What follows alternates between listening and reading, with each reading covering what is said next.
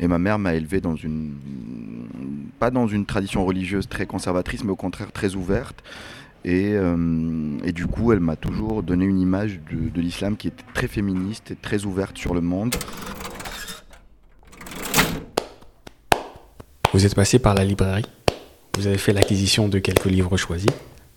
En arrivant à la caisse, on a fait un brin de causette. On a jeté un coup d'œil à vos choix.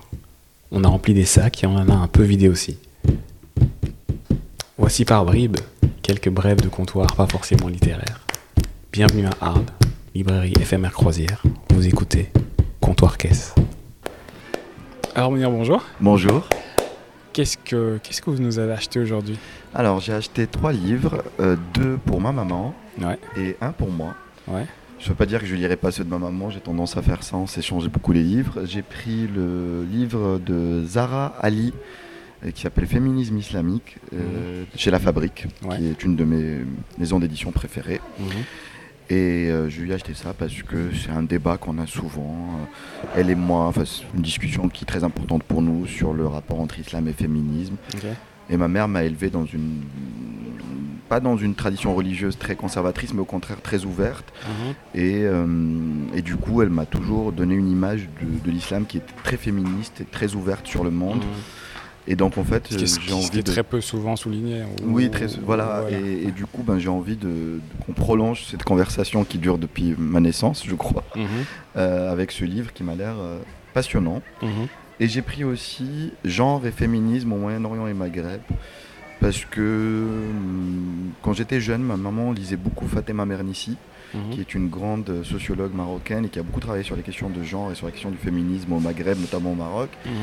Et c'est une manière aussi de prolonger euh, discussion. autour de, de cette thématique qui me tient à cœur. euh, parce que, euh, ben, comme pour beaucoup, je pense, de Méditerranéens, ma maman est le phare de ma vie. Et donc Mhm. j'ai envie de qu'on continue à l'éclairer autant que possible. Ah, c'est. Voilà. Sinon, je me suis pris euh, l'appropriation culturelle Mhm. de Rodney Williams. C'est une conversation que j'ai souvent dans le cadre de mon métier. Moi, je suis producteur de musique et, Ah oui. et, euh, agent d'artiste. Ouais. Ah oui, Et, évidemment. ouais, euh, ouais. Je ne travaille qu'avec des artistes euh, en provenance d'Afrique et du Moyen-Orient. Mhm. Et je suis souvent confronté à ces questions-là euh, dans mon secteur. Et ce, ce sont des questions très complexes parce qu'elles relèvent vraiment de plusieurs couches de réflexion. C'est quoi l'appropriation culturelle dans le, dans- dans- en termes musicaux? Oh, ça, ça peut prendre vraiment différentes formes. C'est très souvent dans le marketing plus que dans la musique au final. C'est dans l'usage de codes culturels d'autres pays pour vendre un produit qui a été fait ailleurs. Mhm. Et c'est aussi dans l'usage, euh, ça peut être dans l'usage de samples musicaux, mais où on ne rend pas vraiment hommage à cette musique, mais juste on l'utilise. Et après, le problème, c'est où commence l'appropriation culturelle, où s'arrête-t-elle, où commence le partage, où commence Mhm. le métissage, et où commence où est le, le- le- le vol. Et ce sont des questions qui sont pour l'instant en cours de résolution, je crois, Mhm. parce que c'est un débat qui a moins de 20 ans, l'appropriation culturelle en réalité, en tout cas en France et en Donc Europe. on met des mots dessus. euh, Hmm on met des mots. Qu'on qu'on met des Il mots. faut mettre des qu'on- mots dessus, Ouais. et puis il faut voir. euh, À droite. Et en fait, il faut mettre des mots dessus et il faut, euh, faut surtout arriver à, à faire en sorte qu'on puisse dialoguer, c'est-à-dire qu'on soit ni dans un, dans un blocage total en disant bah, personne ne touche à la culture de l'autre parce que sinon bah, ça donne un monde un peu monochrome Mhm. et c'est peut-être pas le but du jeu, ni de tomber non plus dans le, le piège de, du, euh, de on récupère des, des, des bribes de culture à droite à gauche sans savoir de quoi l'on parle Mhm. sans y comprendre quoi que ce soit, mais juste parce que ça nous permet de vendre. Moi, ce qui m'embête, c'est le côté capitaliste de l'appropriation culturelle, c'est Ouais, le côté, ouais. euh, ben voilà, on va utiliser euh, le wax, euh, on va parler de tissu africain alors que c'est hollandais, Mhm. et on va en faire euh, le nouveau truc à la mode alors que ça fait juste 30 ans, voire même plus, ça fait plus de 60 ans que qu'en Afrique, notamment beaucoup en Afrique de l'Ouest, qu'on porte de- du wax, quoi. Et- Mhm. Et, et voilà, pour moi, c'est typique le, de... le- le wax, en fait, c'était les, les- les Hollandais qui arrivaient en C'est ça, Afrique. en trouvaient plus. que les gens n'étaient pas assez habillés, du coup, ils leur ont mis des, ils leur ont mis des toiles dessus. Et donc on oublie le tissu traditionnel africain, on, on oublie le bazin, on oublie le, le bogolan, on oublie tout ça et on va Mhm. aller vers le wax et on va essentialiser un continent tout entier autour d'un tissu qui n'est même pas du continent. Voilà, ça Mhm. c'est typique de l'appropriation culturelle Mhm. par exemple. Et donc en fait je vais essayer de creuser un peu plus ces questions-là parce que j'ai beaucoup de débats en ce moment. Je, me- je me crêpe le chignon avec pas mal de gens là-dessus. Euh, et j'aimerais être outillé pour pouvoir avoir des vraies conversations. Parce que pour l'instant, j'ai lu beaucoup d'articles, mais jamais un livre Ouais. dédié au sujet. Vos choix littéraires, vos choix de, de, de textes sont souvent liés à des discussions. Est-ce que le, le livre, pour vous, c'est avant tout pour discuter avec les autres? Ça alimente, ça alimente. Moi, je pars du principe que la connaissance euh, n'est pas innée. Mhm. Euh, le, le talent, il y a plein d'autres choses qui sont innées, mais la connaissance en soi, c'est pas inné. C'est Mhm. quelque chose qui s'acquiert Mhm. toute la vie.